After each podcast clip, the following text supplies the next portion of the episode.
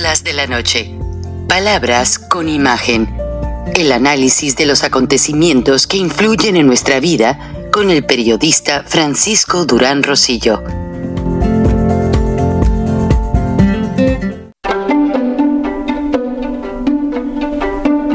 Frank Durán Rosillo eh, te saluda y los saluda a todos ustedes, su amiga María Celeste Raraz, para invitarlos a que se suscriban a mi canal de YouTube María Celeste Raraz, tal como mi nombre, donde les informo todas las semanas eh, sobre entrevistas que tienen un tema que ayuda a mejorarnos como personas y de paso son interesantes. Las pueden encontrar en mi canal de YouTube, así que los espero. Y se suscriben gratis. Brujo mayor de Catemaco da limpia a Marcelo Ebrard. Para liberar malas energías y malas vibras. Concéntrese en retirar todo lo negativo y atraer y véase convertido en lo que quiere ser, un presidente de la República. En el nombre del universo, de este varón, nombre Marcelo, hoy quede liberado de todo malestar, de toda intranquilidad y que la energía positiva del universo recaiga sobre él en todo momento y en toda jornada, para que en su momento sea el mandatario de este hermoso país de nombre México, del cual estamos orgullosos. Que el bienestar y la energía llegue a él y todo lo negativo sea desterrado de su vida, sea desterrado de su vida y alejado Que el bienestar me lo acompañe en todo momento y en toda jornada. Y bueno, también para completar, le voy a entregar este talismán que trate de traerlo en su cartera siempre, que es de protección. Muchos símbolos son confusos porque piensan que es negativo, en realidad es bienestar y eso lo pueden investigar. Y bueno, el tiempo es muy corto para ustedes. Este sería todo el mundo quiere hacer su luchita, ¿no? O sea, pero yo no soy partidario de esas cosas. Hay un solo Dios y los tiempos de Dios son perfectos. Y así como andan con esas trampas y esas tonterías, imagínense nada más qué otras no harán. Bienvenidos a otra charla de la noche, palabras con imagen. Estados Unidos hoy enfrenta una multitud de noticias que tienen efectos secundarios sobre el vecino México. La primera, que no me gusta dar noticias policíacas porque mucho tiempo cubrí la noticia policíaca y pues realmente ya quiere uno descansar. Resulta que en un poblado de Texas, donde hay una comunidad muy grande de latinos, mexicanos, centroamericanos, eh, había una reunión en la casa de los hondureños, por así decirlo, estaban comiendo a gusto o no sé si vivían juntos. Eh, uno, un mexicano de nombre Francisco Oropesa, pues sale con su rifle de asalto, según él a practicar. Y solo estos vecinos hondureños le pidieron que por favor no hiciera ruido porque estaba durmiendo uno de los niños. El hombre había estado tomando, se mete al Porsche de la casa, sale la madre a pedirle de favor que entienda la situación. Y este hombre empieza el asalto, asesinando a todo el que se le atravesó enfrente. Cinco personas. Para esto este mexicano ya tenía cuatro deportaciones del Departamento de Inmigración y Naturalización de los Estados Unidos. Algo bastante triste y como lo van a ver en la historia, hay una cacería nacional para encontrarlo. Pero cuando yo traté de indagar con gente del condado de Harris, ahí muy cercano, Houston, eh, con el HPD, Houston Police Department, me dicen que creen que este hombre, por el tipo de armas que tiene en su casa, Francisco Oropesa, es miembro de los carteles de la droga y opera en Texas precisamente protegido por las bandas criminales. Al final les voy a poner la historia, pero muy triste. La otra historia también, pues muy alarmante, es que el Chase Manhattan Bank compró, compró ya un banco que tiene sucursales en ocho estados y que es el Republic Bank. ¿Qué es lo que sucede? El presidente Biden al mismo tiempo daba un discurso diciendo a los ciudadanos norteamericanos que no se preocupen, que su dinero está seguro y que se les respetará hasta los 250 mil dólares que protegen de por ley los depósitos. Pero hay mucha incertidumbre bancaria y todo se deriva de las monedas encriptadas. En Estados Unidos también hubo mucha gente que se dejó ir con el cuento de que si compraban Bitcoin, invertían 10 o 100 dólares hoy, en pocos días podrían tener 300 o 400, lo cual fue un juego de promoción y al final del día nadie, nadie ha recuperado la ganancia de esos mecanismos financieros que no tienen certeza, porque todo lo maneja una computadora. ¿Qué pasa? Si cuando lo manejan los humanos, que se puede revisar todo el proceso, hay fraudes y hay problemas, ahora imagínense cuando una computadora es la que rige las cotizaciones de la moneda encriptada, ya está mal la situación. Ahora, el último aspecto que quiero tocar y que he estado tocando toda la semana y que lo hemos revisado con el ingeniero Gilberto Lozano. Los congresistas mexicanos, porque no les puedo llamar parlamentarios o senadores, trataron nuevamente de tomar el recinto del Senado de la República reprobando todas las leyes que pasaron al vapor y pidiendo a los, a los senadores y diputados de Morena que no sesionaran en secreto, en lo oscurito, como dice López Obrador. Y la verdad es que ya es una vergüenza. Pero yo ayer les decía que lo más alarmante del caso es que estos diputados y senadores hacen conferencias de prensa, salen todos en la foto, en las televisoras, pero no van a la ley, a la normatividad jurídica del Estado de Derecho mexicano a decir López Obrador violó esta ley cuando desapareció los fideicomisos. Nadie de esos senadores, de esos diputados exigieron una auditoría Tan pronto se acabaron los fideicomisos, a ver, a ver, a ver, ¿a dónde van?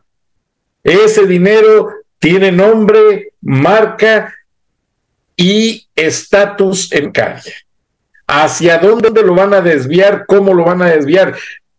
Y es notorio que López Obrador lo ha estado utilizando para comprar votantes para la elección presidencial del 2024.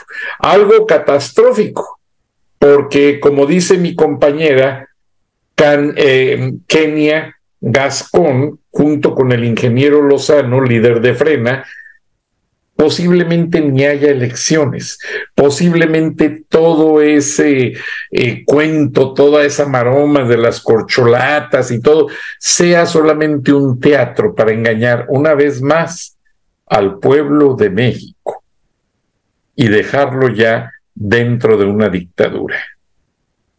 Es increíble, ya no hay medicinas en México, ya no hay eh, servicios básicos en muchas partes de acceso a la población de menos recursos. Entonces, yo lo que me pongo a hacer reflexionar a mi audiencia es, ¿se van a esperar a que llegue Miguel Díaz Canel, Nicolás Maduro a México y le entreguen el país a Vladimir Putin y a China?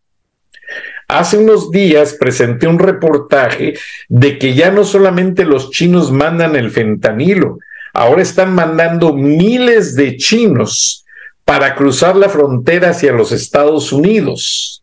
Me puse a investigar y descubrí que esos chinos vestidos de civil son militares. Son militares y llegan hombres y mujeres y todos traen un plan desestabilizar a los Estados Unidos y la región. También me avisaron cuando estaba investigando esta situación que hay un ejército femenino en China muy bien entrenado y que es el que piensan enviar a México a ayudar en un plan secreto de pacificación del territorio mexicano por los problemas de los carteles de la droga que López les entregó el país y ahora ya no haya qué hacer, los militares se asociaron con estos carteles y hasta les venden armas y traen ahí unos chanchullos tremendos. Bueno, ahora China propone que ellos van a liberar a México de las mafias de la droga y van a mandar cientos de miles de mujeres militares a ayudar. Yo no lo creo, yo no lo compro, como no les creo ni a diputados ni a senadores mexicanos de ningún partido, a nadie, empezando por Santiago Krill y yéndome hasta el último de los que hacen ahí bola y que solamente van a levantar la mano y que no sirven para nada, como Damián Cepeda con respeto, siempre lo digo, que el ingeniero Lozano lo, aprecia demasiado y yo les dije que son diputados y senadores que sufren de panorrea. Panorrea es el que solamente mencionan el discurso político, la polémica y todo, pero no resuelven el problema. ¿Por qué? Porque al final del día, si usted analiza sus actos, ellos procesan toda la materia fecal que produce el presidente con sus acciones sucias, ellos se la comen, la tapan con discursos de frustración y dimes y diretes, pero no resuelven ningún problema para los mexicanos.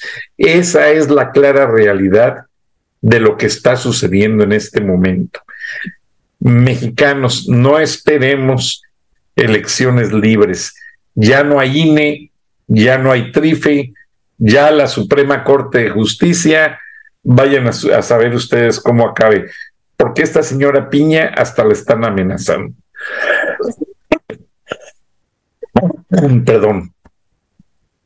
Lo que sí me da gusto es que la misma audiencia que me ve y me escucha, que les agradezco, son muy fieles, me están diciendo que a raíz de estos programas que hice el fin de semana cubriendo estos aspectos, hoy cambió la tónica del noticiero de Ciro Gómez Leiva, de eh, un también de uno de un desayuno, no me acuerdo, atípical, sí, atípical, que ya empezaron a hablar de que los senadores y los diputados no están haciendo nada para detener esta corrupción y que ya están hablando más claramente de cómo está saqueando el país Andrés Manuel López Obrador, algo que hace meses lo hemos mencionado en charlas de la noche, palabras con imagen, y todos dejaron solo al ingeniero Lozano cuando promovió la revocación de mandato. Todos los medios, todos los periodistas mexicanos le dieron la espalda y él mismo lo dice en este espacio, busque las ediciones pasadas y dice, Frank, qué lástima. Me dieron la espalda a todos, nadie promueve la revocación de mandato, que era la oportunidad perfecta para sacar a López, lo dejaron quedarse y vean ahora, ya hace lo que quiere con diputados, senadores, ya está desapareciendo todo y aparte, pues tiene al ejército de su lado. O sea, la institución más armada, más poderosa de México, porque aparte recibieron gran cantidad del dinero de sus fideicomisos. Y vaya usted a saber qué más de parte de los carteles de la droga. Y aparte a los periodistas también les reparten, o sea, en México es muy común eso, que hay periodistas que cobran con un seudónimo en la secretaría que ellos cubren las noticias.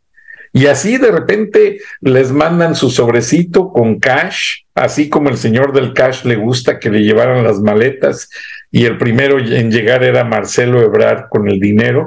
Bueno, Así le reparten a todos los periodistas dinero, porque todo tiene una lógica. Si los periodistas mexicanos hubiesen dicho la verdad desde un principio y hubiesen cuestionado dentro del margen jurídico legal del país. Acá en Estados Unidos, el periodista que cubre el Congreso es un hombre que conoce las leyes del Congreso y en algunos casos han sido congresistas en el pasado. Entonces no se les va una. Ahora, con todo respeto, ¿verdad? Y a los periodistas, pues los dejan ahí unos muchachos jóvenes y nada más sacan lo que pasó en el día, no sacan la maraña que hay detrás de toda esta situación, de todas estas tropelías, entonces es muy fácil que los engañen.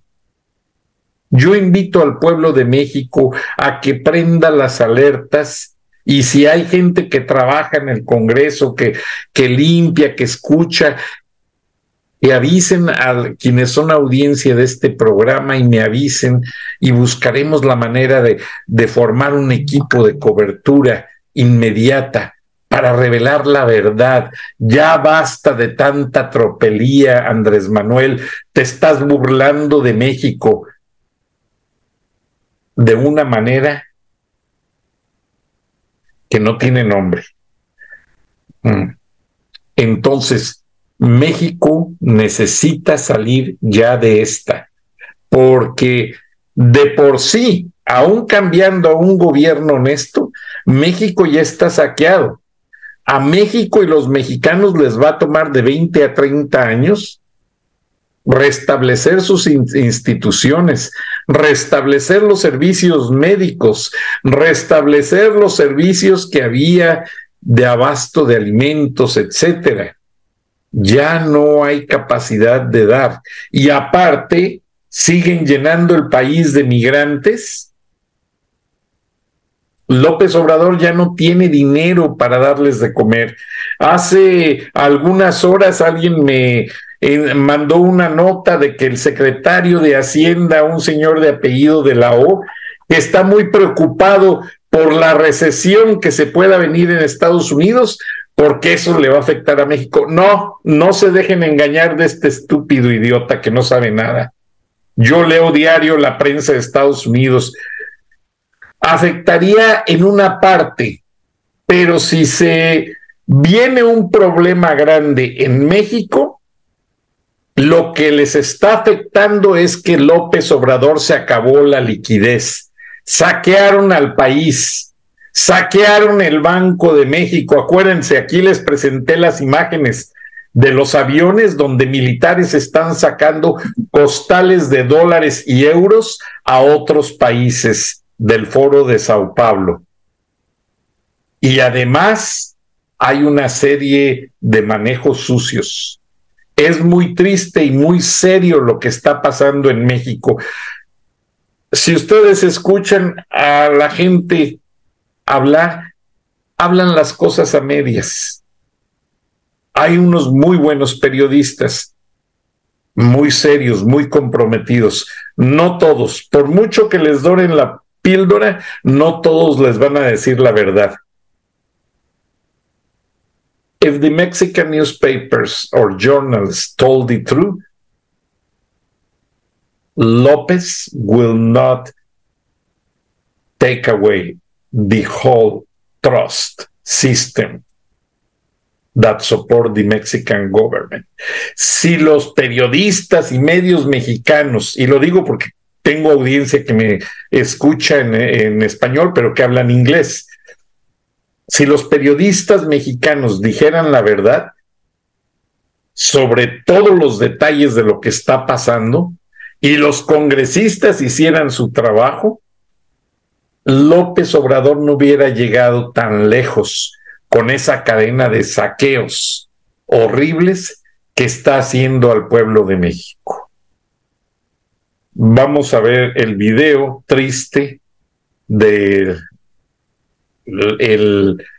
la cacería humana que hay sobre este asesino en la frontera y ya lo que se cree es que como trabaja para los carteles de la droga, ya cruzó a México, pero hay una recompensa de 80 mil dólares. Y estaban diciendo las autoridades de Texas eh, que el gobernador Greg Abbott de Texas dijo que si se entregaba al tipo en México, el Estado ponía otra fuerte suma de dinero para motivar la cacería y que este asesino pronto vaya a purgar la justicia a una corte. Recuerden que en Texas hay pena de muerte para quien mata a un niño. Y este hombre mató un niño. Y yo cubrí casos en la corte de Harris en Houston y son casos bien, bien duros. Les agradezco. Eh, me recordé ahorita, cubrí el caso de Felipe, eh, de este Aldape Guerra, un regiomontano condenado a pena de muerte en la corte de Harris y ha sido el caso más caro para perseguir en las cortes de todo Estados Unidos, porque el fiscal mandó hacer dos figuras de cera a réplica de Ricardo Aldape Guerra y de su amigo que lo acompañaba, Roberto Carrasco Flores. Y con estas imágenes las vistieron con las ropas que traían Aldape y Carrasco esa noche para que los testigos no se confundieran, porque como mataron aparentemente a un policía, tenían que estar muy seguros. Aunque supuestamente no se le comprobó todo a Ricardo Aldape Guerra, fue absuelto porque hubo una jurado negra que dijo que estaba confundida y que no reconocía el poder acusarlo como culpable. Eso le sirvió demasiado a Ricardo Aldape y fue liberado. Regresa a México, pero el destino se encargó de cobrarle la pena de muerte en un accidente carretero en una curva peligrosa de San Luis Potosí. Les agradezco, vean los videos y nos vemos y nos escuchamos mañana. Hasta entonces, gracias. More than 250 members of law enforcement are looking for the person suspected of a massacre in Texas. Investigators say a man killed five of his neighbors, execution style, on Friday night. CBS's Janet Shamlian says police have no clue where he is, despite an $80,000 reward. Tonight, deputies and FBI agents widening their search for the suspect as the manhunt pushes into a third day. The FBI at its latest briefing saying Francisco Oropesa remains elusive. We do not know where he is. We don't have any tips right now to where he may be. The 38 year old, a Mexican national who was deported and subsequently returned to the U.S. four times over the past 14 years, is accused of killing five people in a neighbor's home with an AR 15 style rifle after they asked him to stop shooting a gun in his yard because a baby was sleeping. Wilson Garcia's wife and nine year old son were killed in the attack. He says she stayed on the front porch as they saw the gunman approaching, believing he wouldn't shoot a woman. Garcia says he fired at her without saying a word and then came inside to find us all. Garcia says they made several calls to 911 before the gunman entered the house. The dispatcher, he says, kept saying help was on the way. The victims from Honduras range in age from 31 to just 9 years old. Daniel Enrique Lasso. My heart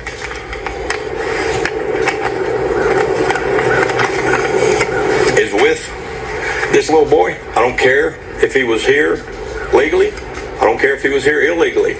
He was in my county. Five people died in my county, and that is where my heart is. Wilson Garcia says he likely survived because another woman in the house told him to escape out the window because his children needed their father.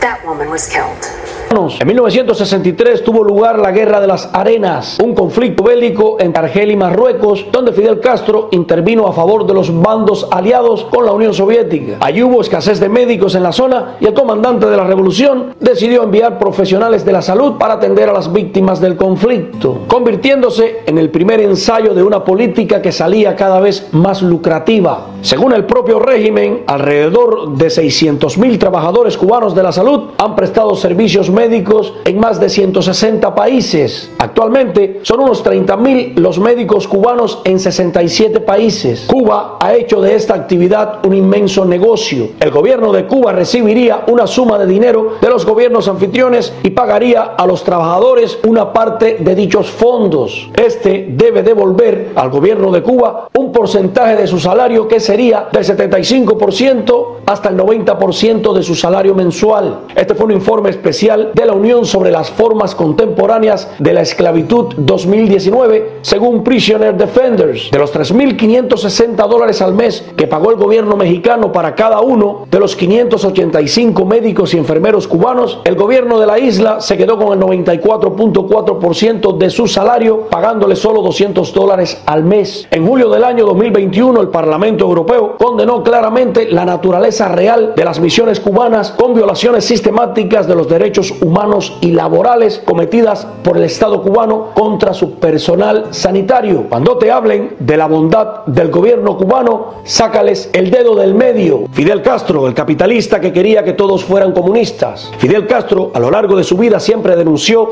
la riqueza, la ostentación y el lujo en las sociedades capitalistas. Sin embargo, según uno de sus guardaespaldas, Juan Reinaldo Sánchez, Fidel Castro nunca renunció a estas comodidades durante su larga vida como líder máximo de Cuba. En su libro, La vida oculta de Fidel Castro, publicado en el 2014, después de escapar de Cuba en 2008, Sánchez afirma haber conocido al verdadero Fidel Castro, un hombre que no escatimaba en conseguir el mejor vino del planeta y regalar Rolex a todos los amigos poderosos que le visitaran en Cuba a rendirle pleitesía. Según Sánchez, Fidel Castro tenía más de 20 residencias, una isla privada en el sur de Bahía de Cochinos, un coto de casa, un restaurante flotante y una marina privada con personal que excedía las 100 personas encargadas de cuidar sus propiedades. Esto es contrario a lo que siempre ha dicho Fidel, quien se portaba como un verdadero burgués, mientras le pedía a los cubanos resistir. Sánchez también señala que, a pesar de que el salario oficial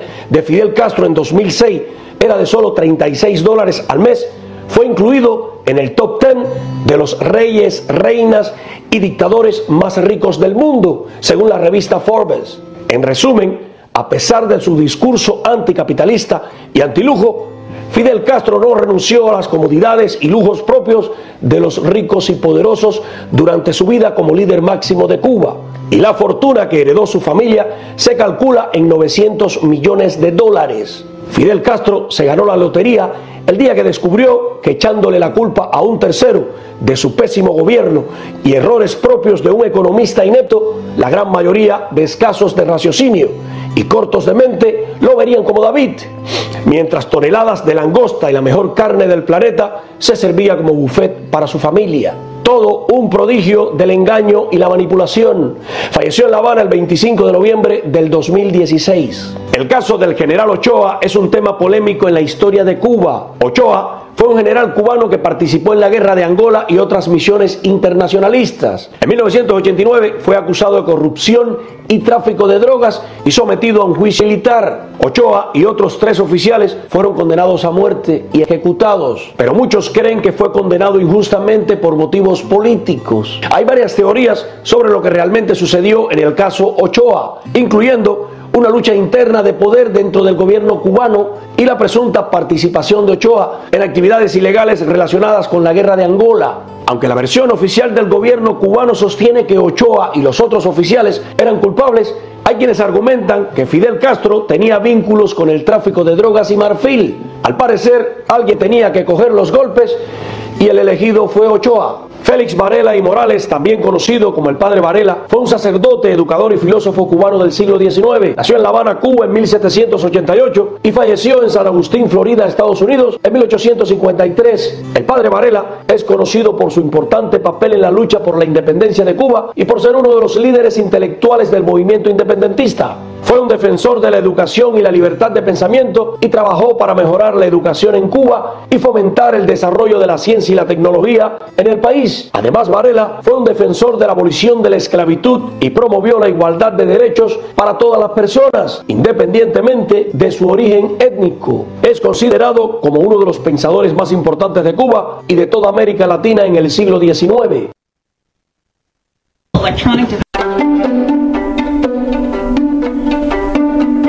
Durán Rosillo eh, te saluda y los saluda a todos ustedes, su amiga María Celeste Raraz, para invitarlos a que se suscriban a mi canal de YouTube, María Celeste Raraz, tal como mi nombre, donde les informo todas las semanas eh, sobre entrevistas que tienen un tema que ayuda a mejorarnos como personas y de paso son interesantes.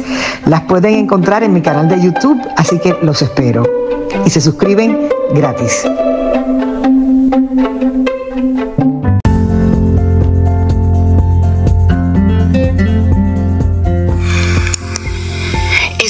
El análisis de la noticia, transparente como el agua, con el periodista Francisco Durán Rosillo